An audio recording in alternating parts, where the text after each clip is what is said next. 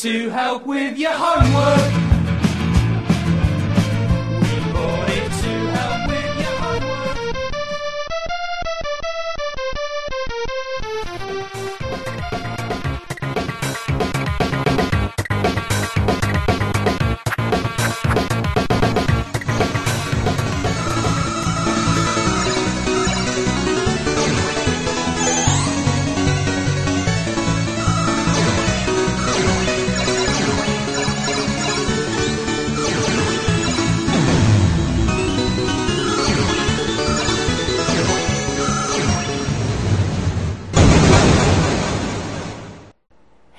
Retrocomputaria, porque velho é o seu PC.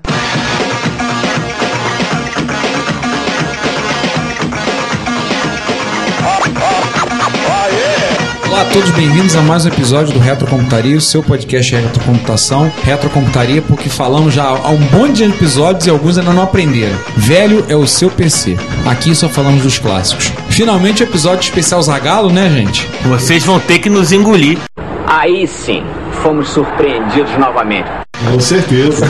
Chegamos ao 13 terceiro episódio dessa jossa e hoje É uma jossa. é uma jossa, nós vamos falar de jossas. Hoje com um convidado. Ah, hoje nós temos um convidado. Então hoje com um convidado, né? Olá galera, meu nome é Márcio, prazer estar aqui com vocês. Acrescentando, né? Episódio 13 tinha que dar algum problema, né? Porque 13 é um número de sorte, né? Ainda mais do, com a sorte dos nossos participantes que vamos conversar hoje, vai ser uma beleza. Não, e a sorte do Márcio, né? O Márcio talvez não conheça nosso amigo mais azarado que nós conhecemos. Fala um pouquinho de você, Márcio. Falar um pouquinho Sem comentar sobre as mulheres. Porque aí é o maior de todos os seus azares, cara. Não comenta sobre as mulheres. Fala de todos os outros. Vai, divirta. É, isso Não, não, uma próxima como- oportunidade, porque senão a gente vai ter que fazer um podcast especial sobre. Sim, né? Não é, não é ideia. Eu queria que você falasse como é que você começou na sua experiência de micros, micro, micros raros, Clássicos. na época, qual o seu primeiro micro? Diga aí. Meu primeiro micro foi um MSX, graças a Deus eu fui abençoado nesse ponto. Ai, caramba! Tive contato com micros da TK na época, TK acho que 82, aquele TKzinho branco que no fundo dele que era vazado embaixo, parecia um, um brinde da, da TK. Casa Bahia. TK83, TK83, 82 era pretinho, era Era o TK83. branco, era o branco, parecia, parecia que ele ia entrar o plástico todo pra dentro. Sim, é aquele teclado de membrana delicioso, né? Bom de digitar Era com a melhor 300 parte- mil Era a funções. melhor parte do micro, por que pareça. Gente, só um adendo sobre o Márcio, ele é o nosso senhor de assuntos aleatórios de eletrônica. Ele é o cara que salva a nossa pátria quando os nossos micros relíquias dão problema, tá? Mas por favor, Márcio, continue. Bem, eu tive contato com esses micros TK, tive contato com alguns micros da época da. Na época, mas esses eram de empresa, né? Da, Cobra na época, discos de 8 polegadas, ao qual tinha um por andar, que era tão barato que você tinha que desconectar e levar para outro micro, né, do colega do lado, para fazer o save, né? Era um quadrado do tamanho de uma mesinha de centro. Então, na beleza, você vê aquele negócio arrastando para um lado para o outro, o pessoal gravando aqueles disquetezinhos pequenos que cabem no bolso, de 8 polegadas, né? Então, na beleza, você vê aquela tecnologia. Graças a Deus, não cheguei a visualizar nem trabalhar com cartões perfurados. Isso aí eu só vi só os estagiários tropeçando, deixando cair, depois ter que arrumá-los um por um, né? Pra carregar os programas. Mas isso eu não cheguei a presenciar. Afinal das contas, hardware é aquilo que você xinga, software é aquilo que você deixa cair no chão. Putz, Júlio César Neto, minha benesse. Clássicas. Com certeza. Esse era literalmente deixar cair no chão, né? Na verdade, eu ouvi essa do meu pai. Aí, Márcio, conta a sua breve passagem. Você trabalhou na época clássica em empresa de software. Diga um pouquinho sobre suas experiências. Não só eu, né, Sander? Ô, ô, e não, filho, e não que é feio. E não, não adianta você pegar seu passado, ô pegue sul. Já caguetou o Sander aqui hoje. Pô, cara, passado negro, aqueles disquetes que vieram debaixo do meu ombro é que digo, né? É, pelo menos quando venderam a Knight, o telefone era bonitinho, segundo o novo nome, né? É. Foi por isso que ele comprou a empresa. Foi por isso que ele comprou a empresa, por causa do telefone sem fio. Mas fa- é uma, antiga- é uma, é uma antiga lenda nossa, cara. É uma lenda urbana. Ela existiu de assim, verdade. é, a gente Então não é uma lenda Tem- urbana, porque existiu. É, teve vários amigos nossos que a gente, a gente na realidade foi passando o posto, né? Eu saí, entrou o que depois entrou. O Sander. Conheci o quinto elemento, ele foi pra Knight, aí ele me chamou pra trabalhar com ele. Bom, como o episódio hoje é Nem Tudo Deu Certo, Por isso que a gente falou de Knight. A gente acabou que a gente só falou do Márcio, não se apresentou, né? Então nós nos apresentamos, hoje a casa tá cheia. de novo no Estúdio A, De novo no Estúdio A. Mais uma vez agradecendo aos donos do Estúdio A por estar cedendo o equipamento ao qual vocês, nós estamos usando, gravar. Então, pra quem não sabe, ainda não conhece, depois de ouvir tantas vezes a minha voz chata, eu sou o Ricardo Pinheiro. Eu sou o Sander Souza, ex-Knight, companheiro de Márcio. Eu sou o João Cláudio Fidelis, não sou companheiro de Knight deles. eu sou o César Cardoso e eu também não trabalhei na Knight. Ao contrário de mim, Márcio Lima. Primeira vez aqui no, no programa, pelo menos oficialmente. E o nosso assunto hoje é justamente falar do que, que não deu certo. A gente brincou, falou com o Márcio, que a gente conhece. Não existe algumas lendas vivas sobre o azar que persegue o Márcio. Um dia depois ele vai contar em melhor as histórias quando o Bin Laden conspirou contra ele, quando ele perdeu o micro pra Jesus. What? São algumas histórias que valem a pena ser contadas. Vale a pena ver de novo. Algumas histórias devem ser lavradas em pedra e contadas ao longo das histórias para que as gerações conheçam e sejam perpetuadas. A gente já deve ter contado essa história em algum podcast. Fazer uma litogravura, né? Exatamente. Mas algumas dessas histórias foram contadas, a gente já pediu depois ao Márcio. No final ele vai acabar contando de novo essas duas histórias pra vocês saberem.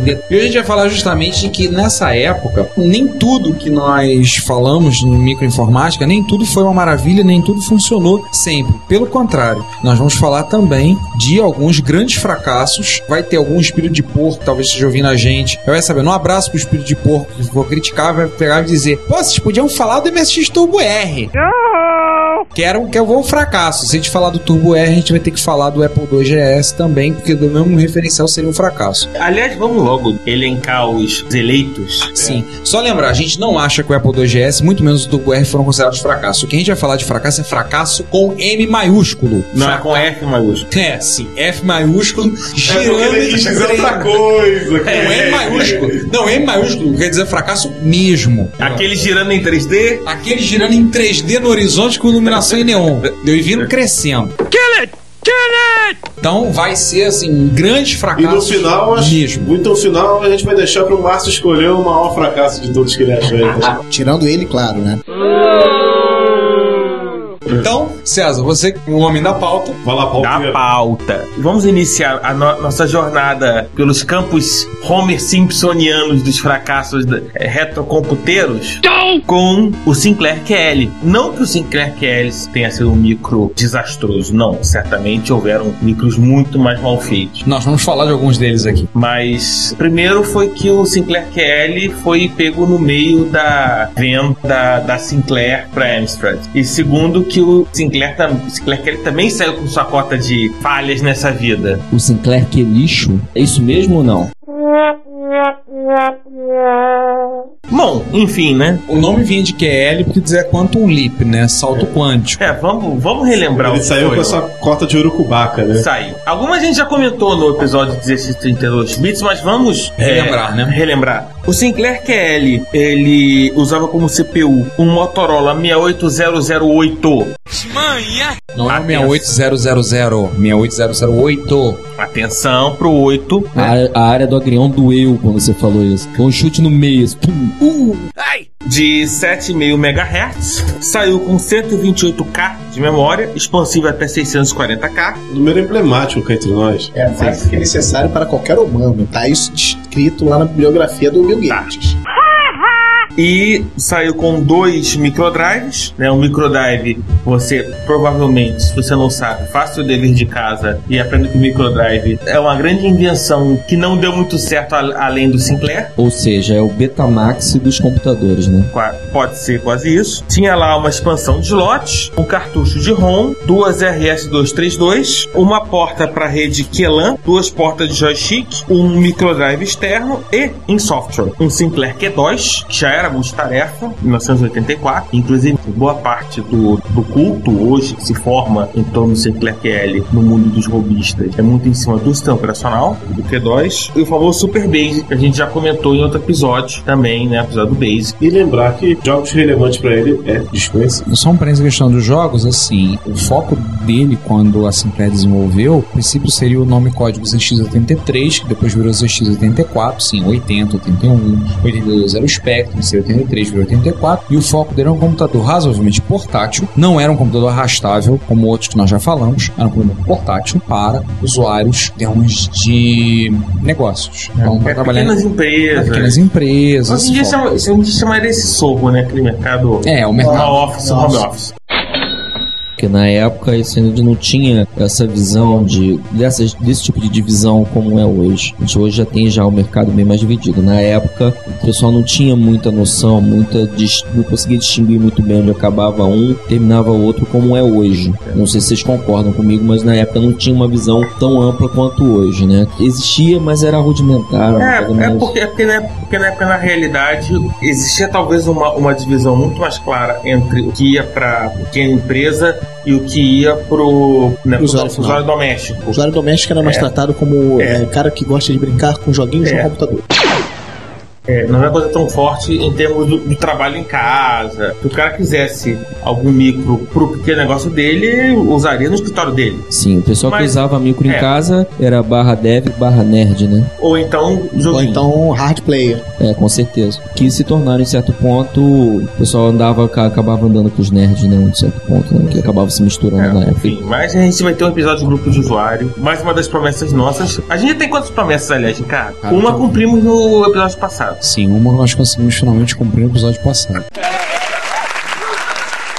Ah, ainda tem muitas, ainda tem muitas promessas. Teria que fazer uma listagem e ouvir todos os episódios em sequência e ficar anotando. Alguém, algum fã nosso inveterado, pedimos por favor que liste todas as nossas promessas e nos relacione e nos repasse. Normalmente Olha, tem gente que vai comprometemos. fazer isso mesmo? Tomara que alguém faça. Eu espero, porque eu já perdi a conta. O prêmio vai ser um Trident. Mas já cumprimos uma e estamos cumprindo outra de falar das falhas, né? Não sei quantas. Não adianta perguntar. Se alguém tiver ouvido, fizer o favor de listar o número de nossas promessas e listar quais são, nós agradecemos muitíssimo e daremos um Trident para esse. Algo mais Mas, pra acrescentar sobre o Sinclair? calma, agora vem o principal motivo do, do feio. Por que falhou, né? Sir Clive Sinclair, que continua aí se casando e, e- e lançando bicicleta elétrica e coisa do gênero, coisa Não imparável. necessariamente nessa ordem. anuncia o Sinclair Kelly em 12 de janeiro de 84. Prometeu, ah, daqui a 28 dias eu entrego o computador. Ah, e começou a entregar em abril. E mesmo assim não foi no ritmo, Ou seja, ele ia entregar no meio de fevereiro e É. foi entregando em abril. foi entregando em abril. É, um atraso de um mês e meio aí nessa brincadeira. E além disso, como o Sinclair QL foi lançado nas coxas, os primeiros Sinclair QL de produção foram lançados com conversões de firmware com diversos bugs. E não satisfeitos com os bugs, eles ainda lançaram essas primeiras versões com a parte com parte de firmware num cartucho externo de ROM de 16K, porque não tinha. Originalmente, o Sinclair QL foi desenhado para 32K de ROM. No meio do caminho alteraram para 48 e caramba, não vai, não vai dar tempo de mudar tudo para 48. Vamos colocar uma ROM externa de 16K. Detalhe, mas anda muito feia pelo que eu tô vendo aqui na foto, né, cara? Ô, muito feia. Eu faria melhor em casa, homebrew. Caraca, que bicheira é essa? Olha, dava pra botar dentro de um cartão do PlayStation pirata da China. Tranquilo, cabia no meu memory card de Playstation. Definitivamente. E não satisfeito com isso, os, os Kelly originais ainda tiveram diversos problemas de confiabilidade. Se vocês quiserem uma coisa, vários dos bugs aconteciam no Basic. No, No Super Basic. Basic tinham vários bugs. Entendeu? Tinha um clássico bug do ZX81 da, do erro da raiz quadrada. É. Aí nós chegamos a comentar. Mas, pelo visto, o KL pegou e, e arrematou toda a cota, né? Toda a cota de bugs do Super Basic. Basic de Super não tinha tanto assim. Era sub-basic, né? Os microdrives do, do Kelly tiveram diversos problemas de confiabilidade. Depois eles corrigiram, tanto que tem gente que con- conseguiu passar 15, 17 anos sem grandes problemas, mas o estrago já estava feito. Tanto o estrago estava feito que em 85 a Sinclair suspendeu a venda do QL. Quando a Amstrad comprou a linha de computadores da Sinclair em abril de 86, a Amstrad cortou o QL e, e ficou vendendo remix do Spectrum pelo resto da vida. Ou seja, foi um finish ham, né? Um outro detalhe que a gente já comentou, mas em todo caso é importante, a ICL, que é uma empresa inglesa de, de computação, acabou vendendo com os mesmos componentes do QL um componente chamado, chamado One Per Desk, que a própria Sinclair participou do projeto, né? A, a, a British Telecom também participou. Que era o Merlin Tonto. Isso, Merlin Tonto e Computer Phone na Austrália. Isso, pela Telecom Austrália. para a Telstra e vendia um QL com um telefone de um dos lados e, Embutido. e um software de, de integração computação telefonia, um CTI. Subutilizado. Em outras palavras, né? Subutilizou para poder incluir um sistema telefônico. É sobra, né? Ou seja, esse foi o legado do Kelly. Não, ainda teve algumas coisas em termos de hardware que quando o Kelly foi abandonado em 86, algumas empresas já envolvidas continuaram desenvolvendo, então placas de expansão, a Gold Card, Super Gold Card, com a de upgrade pro QL, uma placa-mãe para substituir com outros modos gráficos. Nos anos 90, duas placas parcialmente compatíveis que já rodavam com 68040 e 68060. Algumas, inclusive, capazes com mais recursos, como multimídia, gráfico de resolução, placa internet e capazes, inclusive, de rodar o primeiro porte que o Linux teve, que foi pro 68 mil. Foi, foi, foi o primeiro. O primeiro porte foi 68 mil mesmo. O Linus achando que isso nunca aconteceria. Aí sim, fomos surpreendidos novamente. Ah, observação. Então o sonho, o sonho de update desse micro seria fazer o que aconteceu com o Apple GS, né? Você recebia, abria o micro, aí você tava com a sua placa de upgrade. Você tinha para falar a sua placa mãe, pegava a placa de upgrade e parafrasava no lugar. Um micro novo. Acabou acontecendo algo que carregou, aconteceu com- muito próximo que aconteceu com a Amiga e com, e com a Atari. A própria comunidade acabou desenvolvendo placas-mãe com 68 mil mais avançados. 040, 060. Porque convenhamos, o, o chip escolhido para processador principal, lamentável. É, o 68 mil era um. Era um chip bizarro. Olha, 68 mil. 6808. 68 mil bizarro é. Não, É, então 68 é, é- mil é um. 68.008 acho que é É. bondade da sua parte, né? Bizarro seria a coisa mais bonita dele. É, até porque a escolha de 68.008 é um chip bizarro. Quando a gente fala que é um chip bizarro, você pega o 68 mil, beleza, tem lá, tem o 32 bits da palavra, né? 32 bits, o address bus de 24 bits, o data bus de 16 bits e o data bus externo de 8 bits. Exatamente. 68.008 tinha um data bus externo de 8 bits. Então eu tinha que é, fazer. Rezar. Eu tinha que fazer quatro ciclos para conseguir mandar uma instrução de vídeos para ele. E sendo, sendo que o seguinte: quando via de dentro, passava de 32 para 16, do- dois ciclos, depois ele transformava em quatro ciclos para chegar lá fora. Mas uma grande vantagem, você conseguia. Utilizar É, hardware de outro player você. Não. A questão não, nem foi não, essa. Não é isso, é que isso. Você, você conseguia desenvolver a tua, a tua placa em torno de 8 bits, era muito mais barato. Sim, claro. Porém, contudo, todavia, você tinha uma salada Não. de camadas até você cuspir isso pra fora. Né? Não, e o problema principal disso tudo é que, cara, é, você conseguir calcular isso tudo lá dentro do processamento em termos de ciclos de clock para você fazer uma multitarefa nisso aí. Ah, meu Deus do céu! Olha, pra época, a gente tinha programadores que tinham sistemas espartânicos para desenvolvimento. Nós tínhamos programadores, você falou a palavra correta. Não precisa nem concluir. Hoje em dia nós temos desenvolvedores, não são programadores. Developers, developers, we isso aí. need developers. Isso aí, os alunos de Ricardo digam que, que, que eles são desenvolvedores, não programadores. Não, eles são programadores. Eles são programadores. Segundo lugar é programador. É, é que mudou, mudou a ideia. Mas assim, voltando, voltando ao princípio, eu acredito que a escolha não, não ajudou muito, isso é, é fato. É um processador mal visto, fato. Por mais que muita gente não goste de Motorola ou não goste da família 68000, 68020, 30, 6080, esse seria o verdadeiro tiro no pé.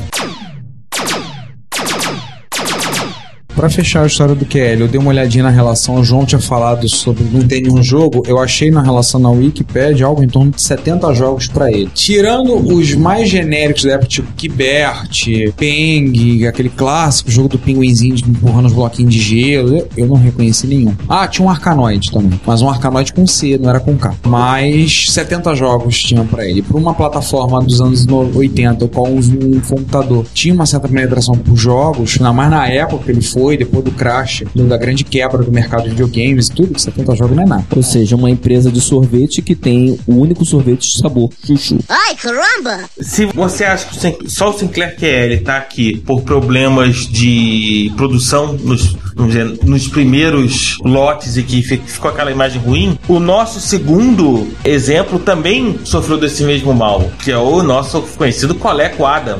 Oh my god. Coleco Adam. Coleco Adam. Lembrar que a Coleco, pra quem não sabe, era um fabricante de. O qual, a princípio, ela começou trabalhando com couro. Cuecão de couro, mano! Com couro para a indústria calçadista. Depois ela entrou nos anos 60, que era Connect Leather Company. Depois ela foi. Exatamente. Aí ela foi pro mercado de piscinas plásticas. Ou seja, ela começou com o cuecão de couro, pulou pra piscina Stone, verdadeira reengenharia da, da, da empresa, né? Ah, Beleza A isso. gente não pode falar mal, não, que a Nokia começou fazendo galochas e a Nintendo fazendo baralhos. Não, É. baralhos para a Yakuza, mas isso é uma outra história. Tudo bem. Mas. Isso, aí- isso aí não é o problema do que eles produzem, é o problema de cliente que eles resolvem. Não, o cliente aí foi solução, né? Que gerou dinheiro pro Mario. No Ah, eles caso, também tiveram no ramo de motéis a Nintendo, mas deixa isso pra lá. a Coleco foi, foi criada em 1932 e o seu triste fim foi em 89 sendo absorvida pela gigante de brinquedos Hasbro. Mas vamos falar do Adam. O Adam saiu em junho de 83 na CS. Na época, lembrando, existia a CS é, Summer, né, de verão, e a Fall de inverno. Saiu a 525 a 725 dólares, dependendo da, da configuração. E tem uma história, uma longa história envolvendo o Adam, que acabou sendo meio é, sem querer en- entrando na história da negociação que não deu certo entre a Nintendo e a Atari. Vale lembrar que a Nintendo na época não queria, tinha medo de entrar no mercado americano e ela estava fechando um negócio com a Atari para licenciar. E a Atari vendeu o Famicom fora do Japão, vendeu o Famicom nos Estados Unidos e outros países, né? E aí a- o Coleco teve no meio do rolo porque mostrou um porte do Donkey Kong. Então pegou o Donkey Kong da Nintendo e portaram pro ColecoVision. Legal, só que ninguém pediu autorização à Nintendo. Pra quê, né? Pra quê? Isso, isso é uma coisa da sua imaginação. Ah, Então é por isso que existem arcades do, do Donkey Kong com músicas diferentes e gráficos levemente alterados da Atari e da Coleco. Inclusive você encontra isso em ROMs na internet. É, mas você tem o Donkey Kong da Atari e o Donkey Kong da Coleco. Ô, coisa pior não, uma observação. A Nintendo tinha licenciado o Donkey Kong para Atari em computadores e para Coleco em videogame. Portanto, o port do Donkey Kong com o Estava ok. O da Atari é que O não tá. Não, o da Atari estava ok para computadores. Mas não para videogames. Mas com videogames. Tá vendo maneira que não estava ok a Coleco portar o Donkey Kong do ColecoVision pro Adam, porque não tinha o direito. Ah, o Adam era um computador, verdade, não podia. O acordo E não ainda era tinha- esse. Isso. E ainda tinha um outro detalhe. Uma coisa que a Atari não gostou nem um pouco é que a Coleco ela portou Donkey Kong também pro Atari. Ok, oficialmente era um jogo do Gemini. Como o Gemini é um clone do Atari. Aliás, pra quem nunca viu um Gemini, pra quem já jogou o Super Game da CCE, o Super Game da CCE é a cara do Gemini, só muda os controles. O Gemini era, era vendido pela Sears na- no esquema Radio Shack Tend, mas quem produzia era a Coleco. Porque a Coleco fez isso pra não, meio que pra tirar o dela, o dela da reta. Enfim, Porque é um clone não licenciado da Atari, claro, óbvio, evidente. o Adam tinha 80k de RAM, Que é um número bizarro, É. quebrado, né? 64 mais 16. 64 de RAM, Sim. 16 de Mas o que me espantou aqui é que ele É. tem três processadores É. 6801 a 1 MHz cada um. Por que É. três? Boa pergunta. Tinha cassete, Aliás, é, o- uma impressora e, e já vinha com diversos softwares. Tudo isso, devemos lembrar, a um preço que começava a 525 dólares. Aliás, outras coisas também que tinha como Coleco, além dos 80, do ColecoVision, era o Ah, e de podia áudio- rodar CPM. Era o chip de áudio da Texas, o SN464768. Devo ter errado algum número por aí, mas é, por- é mais ou menos por aí, que é o mesmo chip de som do Coleco, do SG-1000 e do Master System. E o chip de vídeo é o famoso chip da Texas V9918. 98 horas. No 9928. É, e só relembrando, o Adam podia rodar Também. CPM. 9928 que o Coleco também usava e o MSX. São os outros detalhes. havia uma versão mais barata do Adam que você podia plugar o ColecoVision. E com isso, o, a, você podia transformar o ColecoVision num, num computador. Que era a promessa que a Coleco tinha feito aos donos de ColecoVision. Você poderia fazer um upgrade do seu videogame para um computador. Ah, desculpa, eu pensei que você ia falar que foi o primeiro downgrade da história. Mas nem tudo são flores, né? Vamos ao que interessa. Vamos aos dois. Hey,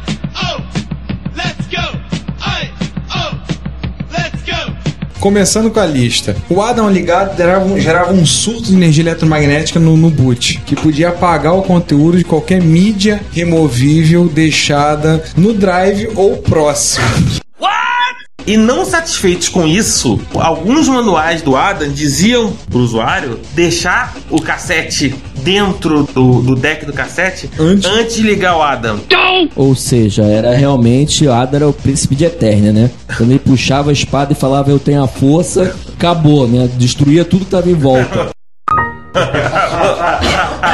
Só essa já foi uma das mais bizarras que eu, talvez a mais bizarra que eu já vi até agora. Mas se você acha que esse era o único problema com o, o deck de cassete, não. Ainda vem mais. Teve lote chegando com defeito, que alguns chegam que o número de, de decks de cassete no Adam quando ele chegou a 50% de defeito. Haja coração! Ejetar uma fita enquanto estava em movimento destruiria o drive. A unidade de cassete quando não tinha um sistema de travar a ejeção. Ela rodava de uma forma extremamente rápida, mais normal do que o que a gente estava acostumado. Então ela fazia isso para conseguir ter um balde, balde rate maior de, de leitura. É, mas não tinha nada pra fazer Ah, o não, lock. não tinha o pause, não tinha. Quando você apertava o eject, ele cuspia a fita. Ou seja, você ganhava uma catapulta de fita. Isso aí era o eject ninja. Você apertava ele e lançava o cassete como se fosse uma estrela. É, isso era bom porque pelo menos o campo magnético não pegava a fita e ia destruir. Outras É, coisas. que destruía era o. Era o, Era o o eject, né? Rápido, ejete a fita antes que ela seja apagada, tudo bem. e a fita batia e quebrava na parede. E destruiu o cassete. Um outro detalhe é que, como nós já dissemos, o Adam vinha com uma impressora. Legal. A fonte do Adam era na impressora.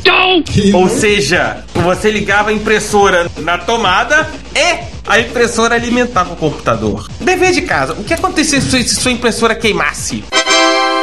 Ah, Nerf? Cara, foi a coisa mais bizonha. Eu, e eu achava o Amstrad, sendo que a fonte vinha do monitor, eu já achava esquisito. Agora da impressora ganhou. Você sabe que um computador sem impressora ele não funciona. Você sabe disso, né? É, sim, claro. Para um computador portátil, isso é uma coisa maravilhosa. Uma coisa essencial. Essencial. Impressora, sim, claro. Matricial, né? Tem que ser matricial. Em termos de software, temos aí duas. O que acontece? O Adam, ele não vinha com uma ROM, ele, ele não vinha com um Basic em ROM. Você tinha que usar um, cartucho. Por quê? Havia em ROM você tinha um Processador de um processador de texto chamado Smart Writer. Com detalhe, esse Smart Writer ele tinha dois modos. Ele tinha o modo máquina de escrever e tinha o modo processador de texto. O que seria esse módulo máquina de escrever? Você, o que você digitava saía na impressora que era a fonte do seu computador em tempo real. Era fantástico. É. Você comprava um computador de 600 dólares para funcionar ele como uma máquina de escrever. De 15. De 15 dólares. Só que com um detalhe, quando você passava o Smart Writer, que era editor de texto, do modo typewriter pro modo processador de texto, você só conseguia voltar pro modo typewriter rebutando o sistema. Quer dizer que então o texto que você Ia, tinha mas não feito- voltava. É, o texto que você tinha feito você não podia imprimir se ele não tivesse em modo typewriter. Que legal, bacana. Ou seja, aquele é o verdadeiro I.O. Peraí, peraí, peraí, que a gente não acabou ainda, gente. A diversão não acabou ainda. E o interpretador Basic dele, o Smart Basic, vinha numa fita cassete voadora. formato proprietário. Como assim? Formato proprietário, como assim? Com asas?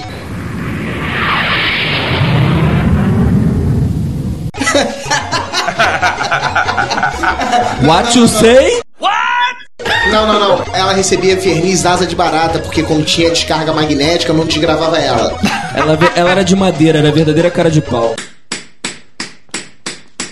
Isso aí. É o rei do magnetismo, é o magneto. é. Sem contar que as fitas, olha, né, no- a gente estava falando da- das fitas, apesar de serem mais rápidas e de maior capacidade que os cassetes comuns, eram menos confiáveis e não eram tão rápidos quanto um drive de disquete. Eventualmente, a Coleco lançou um drive de 5 quartos de 160 KB para o Adam. Era blindado?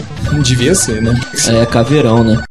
Pelo menos fácil e simples a gente sabe que ele era, né? Mas com tudo isso, e apesar de, entre outras coisas, o interpretador Basic, o Smart Basic, ser é, compatível com o Apple Soft Basic, de tal, Apple man- Soft. de tal maneira que você podia pegar um programa de Apple, digitar e com pouquíssimas modificações rodar, as vendas não foram lá grandes coisas. Só uma pergunta. Ele era compatível com o ColecoVision, pelo menos? Os cartuchos? Eu acho que era. Eu creio que sim. Eu me pergunto se alguém da Coleco chegou a testar isso em 84. A pergunta é: o lote de 50% funcional era compatível com o lote de 50% não funcional?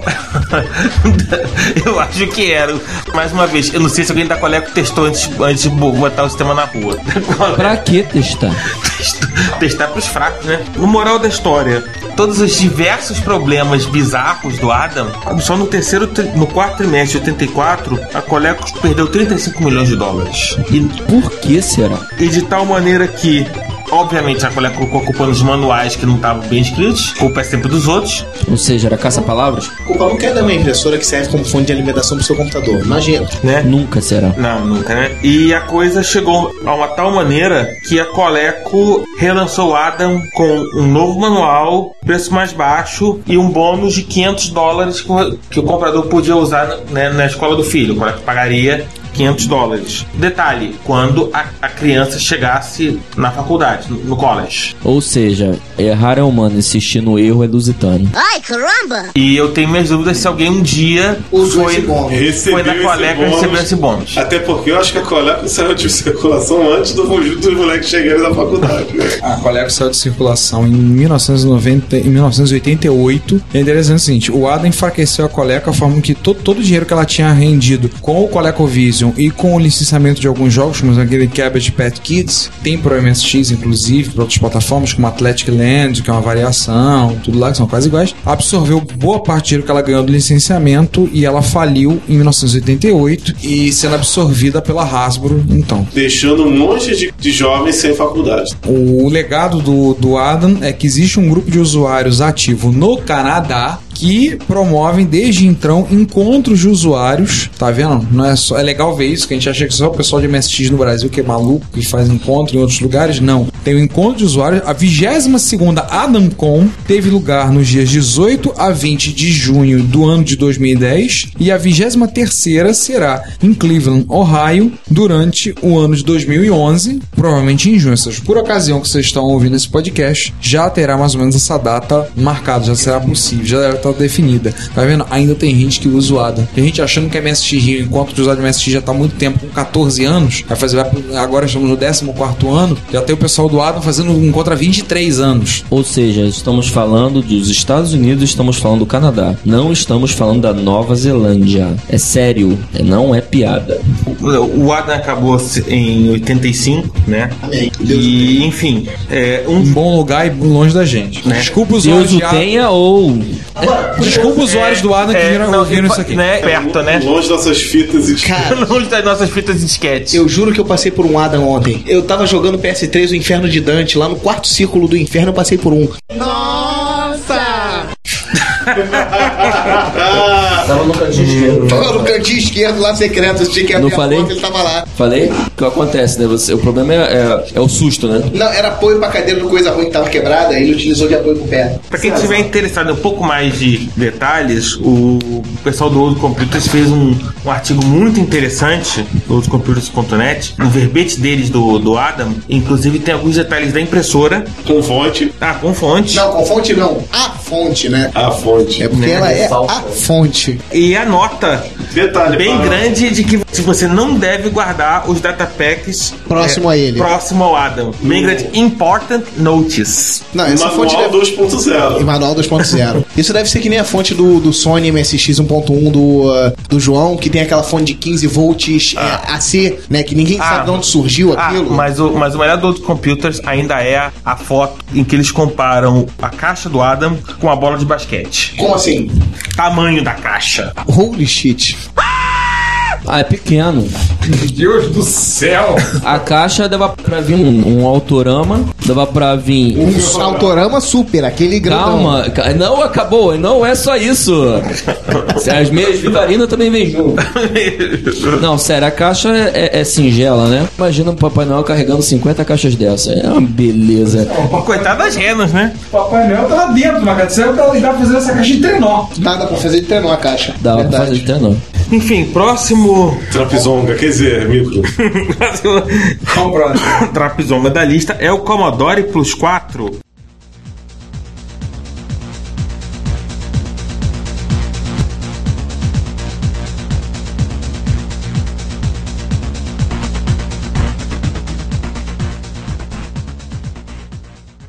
Bom dia, boa tarde, boa noite. E estamos aqui hoje só com 50% da força, por enquanto, para dar uma repassada nas notícias. E tem muita, mas muita coisa interessante e que vai dar pano pra manga aí nos comentários, certamente. Gato, dá um alô, pessoal. Alô, pessoal. Oi, oi. Oi, gente. Bom estar falando com você. Vamos começar com, rapidamente, então, começando com atividade frenética na comunidade MSX. Aliás, diga-se passagem, a comunidade de MSX é uma comunidade que é um tanto quanto frenética, né? Tem um bocado de atividade. Saiu o resultado do MSX Dev 2010. Parabéns a Imanoca, ou ao Imanoca, cujo jogo Heroes Arena ganhou. MSX 10. Hum.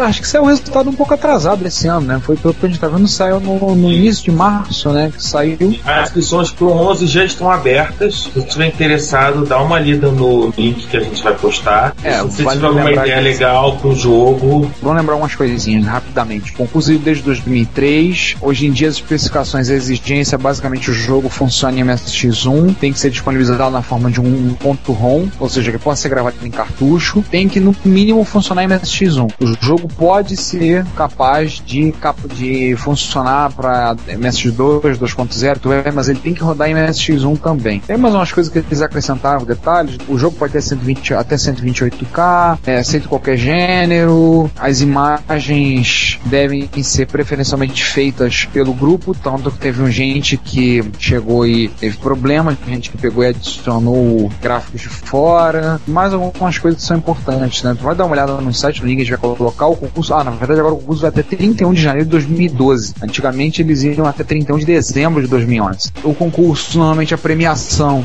é pela própria comunidade, então já teve momentos que teve Turbo R como premiação, já teve premiações em dinheiro. O grupo de usuários MSX Rio participou de uma das categorias, então mandou de presente por uma das premiações que fizeram em paralelo de gráfico. O grupo de MSX Rio mandou algumas camisas para serem dados como presente, é, enviado para o exterior. Eles também incluem outras categorias. Hoje em dia o, o prêmio é maior, então eles permitem que outras categorias sejam criadas. O grupo do MSX mandou para o melhor gráfico, mas é melhor música, melhor jogo para dois jogadores, melhor shooter, melhor manual, coisas assim desse tipo. Então é bem, bem amplo. E é claro, a gente vai ver aquela, aqueles joguinhos feitos em Basic por aquele desenvolvedor italiano, que se ele não fosse italiano, dizer que ele é brasileiro. Não lembro o nome dele, mas ele não desiste nunca. Todo ano ele manda jogo pro MSX Dev. Os joguinhos dele são, são nem lá muito bonitinhos, são até meio feinhos, mas ele não deixa de mandar. Não deixa de enviar. Esse, esse daí acho que devia ser brasileiro, né? Não desiste não existe não. Esse ano, inclusive, vai ter o prêmio pro melhor puzzle do, do ano, né? O melhor puzzle do ano? É, o maior puzzle do ano. Esse Vai. ano vai ter a premiação pro menor, melhor puzzle do, do MSX do ano. Vai ser o, a conversão do BJ LED que eu vou fazer.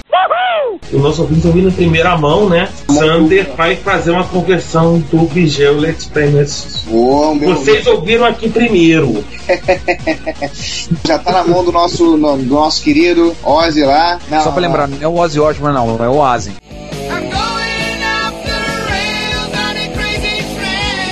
Não, eu, eu não sei porque eu chamo, eu gosto de chamar ele de Ozzy, ele nem se importa. Existem poucas coisas que, que o Ozzy se importa mesmo. Ele não se estressa com muita coisa.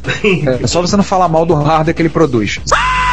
Se você não falar mal, você vai ser muito amigo dele. De forma alguma, inclusive, ele tá fazendo uma, uma Maper pra mim de 1 mega em cima de um equipamento que não suporta nem 256, né? É o Ozzy, né? É o Asa, cara. É o Ozzy. É o O que cara. mais temos aí, César? O senhor Nestor Soriano soltou duas aplicações em cima da sua já famosa Internet Store Lite. Um é o Obso SMB, que é um servidor SMB Samba, e o Obso FTP, que é um servidor FTP. Ou seja, você O céu é o pode fazer com que- exatamente os drives do seu MSX sejam vistos como com pastas compartilhadas numa rede Windows ou no caso do FTP você possa rodar um servidor FTP no seu MSX e você usar para transferir arquivos também. É, pra eu fechar, estou sofrendo também com MSX, o Konami. Cara, o cara é de lascar, vou te contar. Pena que essa placa de rede que ele desenvolveu tá difícil de conseguir uma placa de rede dessa. E dia 4 de junho de 2011, se você estiver em Barcelona,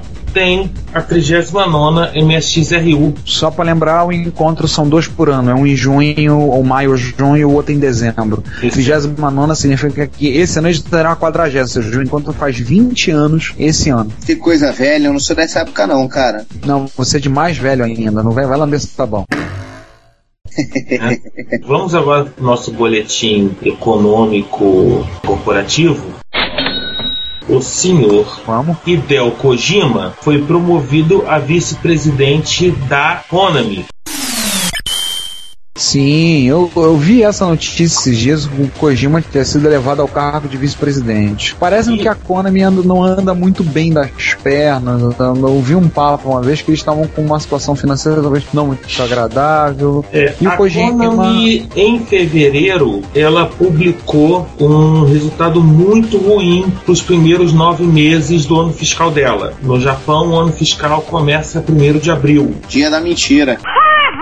E termina 31 de março. Acidente. Enfim, os resultados não, não foram tão bons, tanto vendas quanto lucros foram tiveram queda esse ano e além disso, o Pro Evolution Soccer vendeu 69 milhões de, de unidades, mas a parte de jogos continua muito ruim na Konami. É o que 60 milhões de unidades para um Pro Evolution Soccer é muito pouco em relação aos outros anos da série. Esse ano foi depois de uma longa jornada, é o primeiro ano que o Pro Evolution Soccer perde em vendas pro FIFA. O FIFA esse ano deu uma- um banho, ele realmente fez um tremendo gol sobre o Pro Evolution Soccer em termos de jogabilidade, venda, marketing, seja lá no, em É. Vai lembrar também o seguinte: a Konami acabou de fazer um takeover da Hudson. Ela acabou de comprar a Hudson Soft. O jogo mais famoso da Hudson é o Bomberman. Todo mundo já viu Bomberman, todo mundo que, que já jogou uma coisa, jogou um joguinho de labirinto, já deve ter visto o jogo do Bomberman. E eles pegaram e compraram a Hudson. Então teve uma, uma flutuação também, porque não é chegar e tirar 3 reais do bolso e comprar como a gente compra uma Coca-Cola.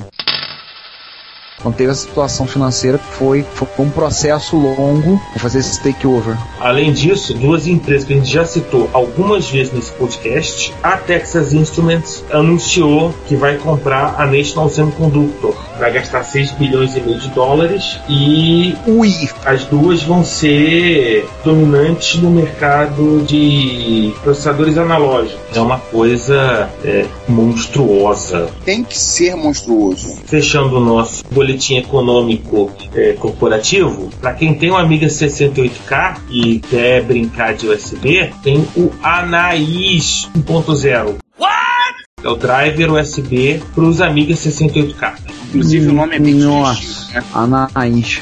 Nossa. O nome é sugestivo pra Muito quem interessante. enfiar alguma coisa na traseira do seu velho 68K. Acrônimo quer dizer Another Native Amiga I/O Interface Stack. É a solução de software junto com uma placa, com uma Zorro 2, Zorro, Zorro 2 Car Highway ou a Clockwork Subway. Então você precisa de um 68000 com 7,14 MHz, uma Subway ou uma Highway Card, alguma coisa em termos de memória, 70K se você precisar botar mouse e teclado. Operaria a é partir do Workbench 1, vai do Workbench 1.1 até o Amigo S 4.0. É, o legal é que ela tem algumas coisas interessantes, tipo Massive Storage, já tá embutida aqui nela. Ela funciona com um RAID e uma Interface Device, impressoras USBs, tá aqui ó, impre- é, SCSI USB, é emulação de SCSI sobre USB. Tem aqui, ó, mais o que de interessante. Aí, i3E 1284, ela faz serial USB. Aqueles, aqueles adaptadorzinhos malditos favoritos, USB serial, ela também tem suporte a eles. Muito interessante, cara, bacana. Foi testado com sucesso em alguns softwares, como Brilliance, Deluxe Paint, a Edge Sonics, o SED, o, o editor SED, até o autor está dizendo, eu escrevi esse texto usando esse editor.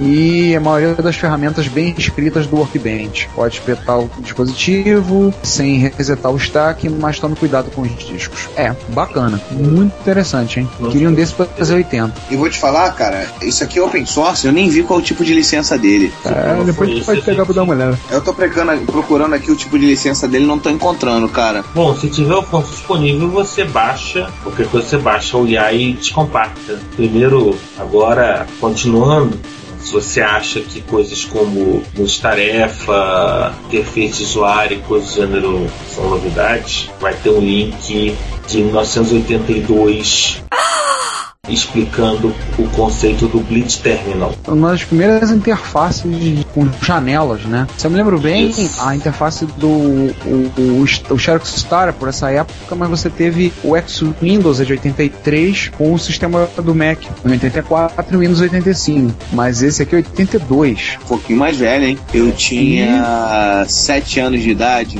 E o conceito mostra que o cara podia compilar o código dele enquanto jogava esteroides. Nossa, isso Multitarefa. realmente é uma coisa criativa. Multitarefa em, em 1982 com os processadores da época é algo bizarro. Multiterminal, Não, multiterminal não é o interface gráfica. É tão combo. Uau, hein? Temos uma efeméride para comemorar o Osborne. O Osborne E- e tem venhamos- 30 anos.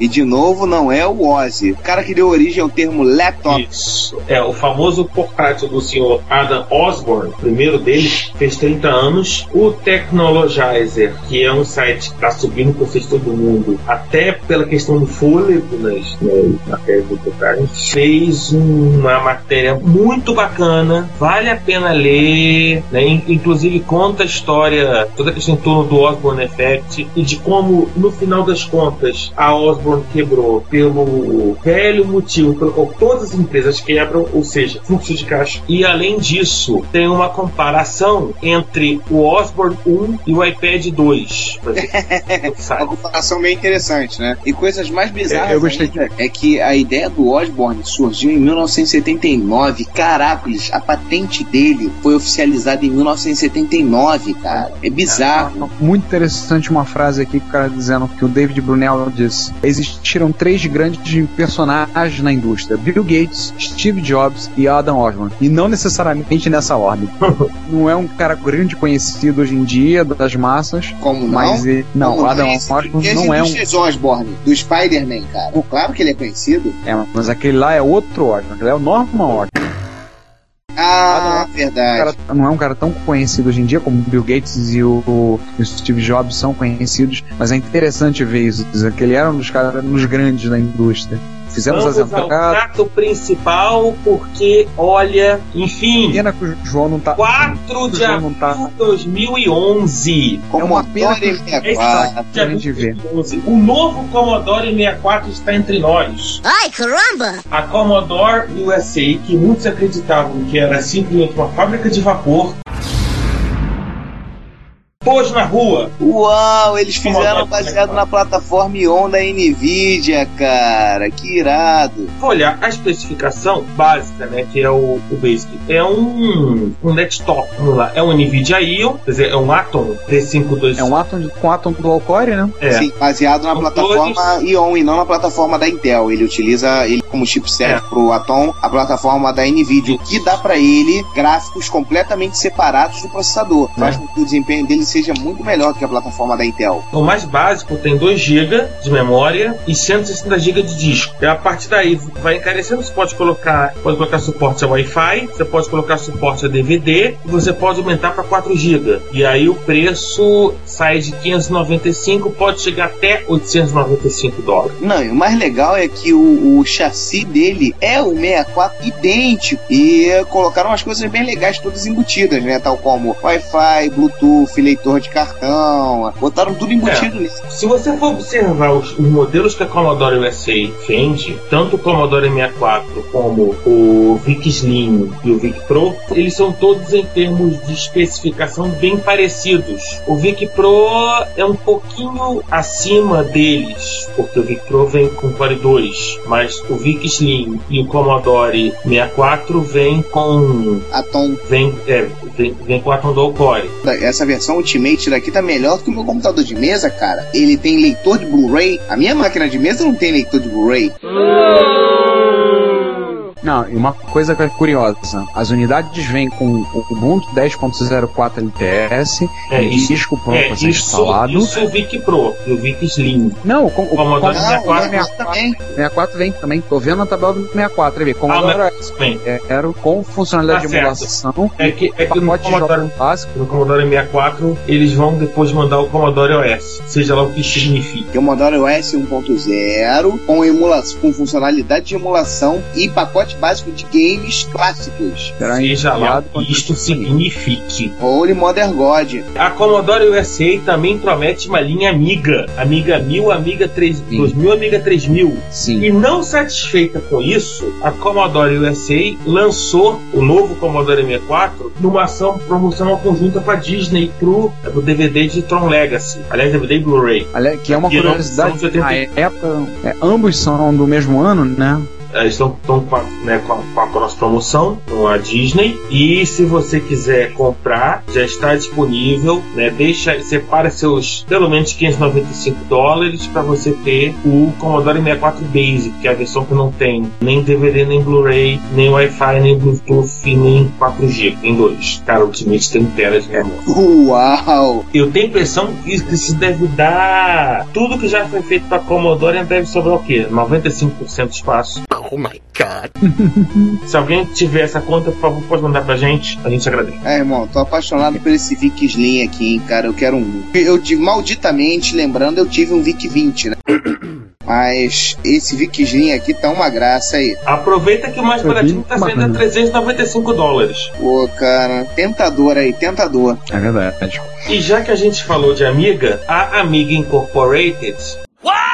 Amiga da Depressão resolveu lançar dois tablets. Basicamente, hoje você compra tablet em qualquer esquina em, em, Shenzhen, mete a sua marca e vende. A açougue daqui da esquina É. tá vendendo, tá vendendo de você com um quilo de carne você ganha de brinde um iPad, cara. Ai, caramba! E aí a Amiga tá vendendo dois tablets, um de 6 polegadas, E um de Samsung- 10, né? É, Pô, tá com um Vortex 2010. de 1 GB, cara. É de 1 GB, né? 512 Mais- de memória, Mais memória do que o iPad 1. Android 2.2 e a versão de 10 polegadas vem com NVIDIA Tegra 2, T20 aliás. Se eu não estou errado, é a primeira geração dos Tegra. O que de qualquer maneira Também. tá coisa pra caramba. Resolução, resolução RAF HD, 3D e 2D. Ele tem processadorzinho 3D. Eu tô todo NVIDIA Tegra tem um GeForce. Muito punk, hein? Agora não E fala com é a Android versão do Android. 2.2. Ah, achei aqui, ó. Upgrade dois. viável para 3.0 assim que ele sair. O XP está 299 dólares, o, o de 7 polegadas e o 10 polegadas está 449. Fica Aquela grande pergunta no ar. É bacana, mas o que, que esse produto tem a ver com o amigo original?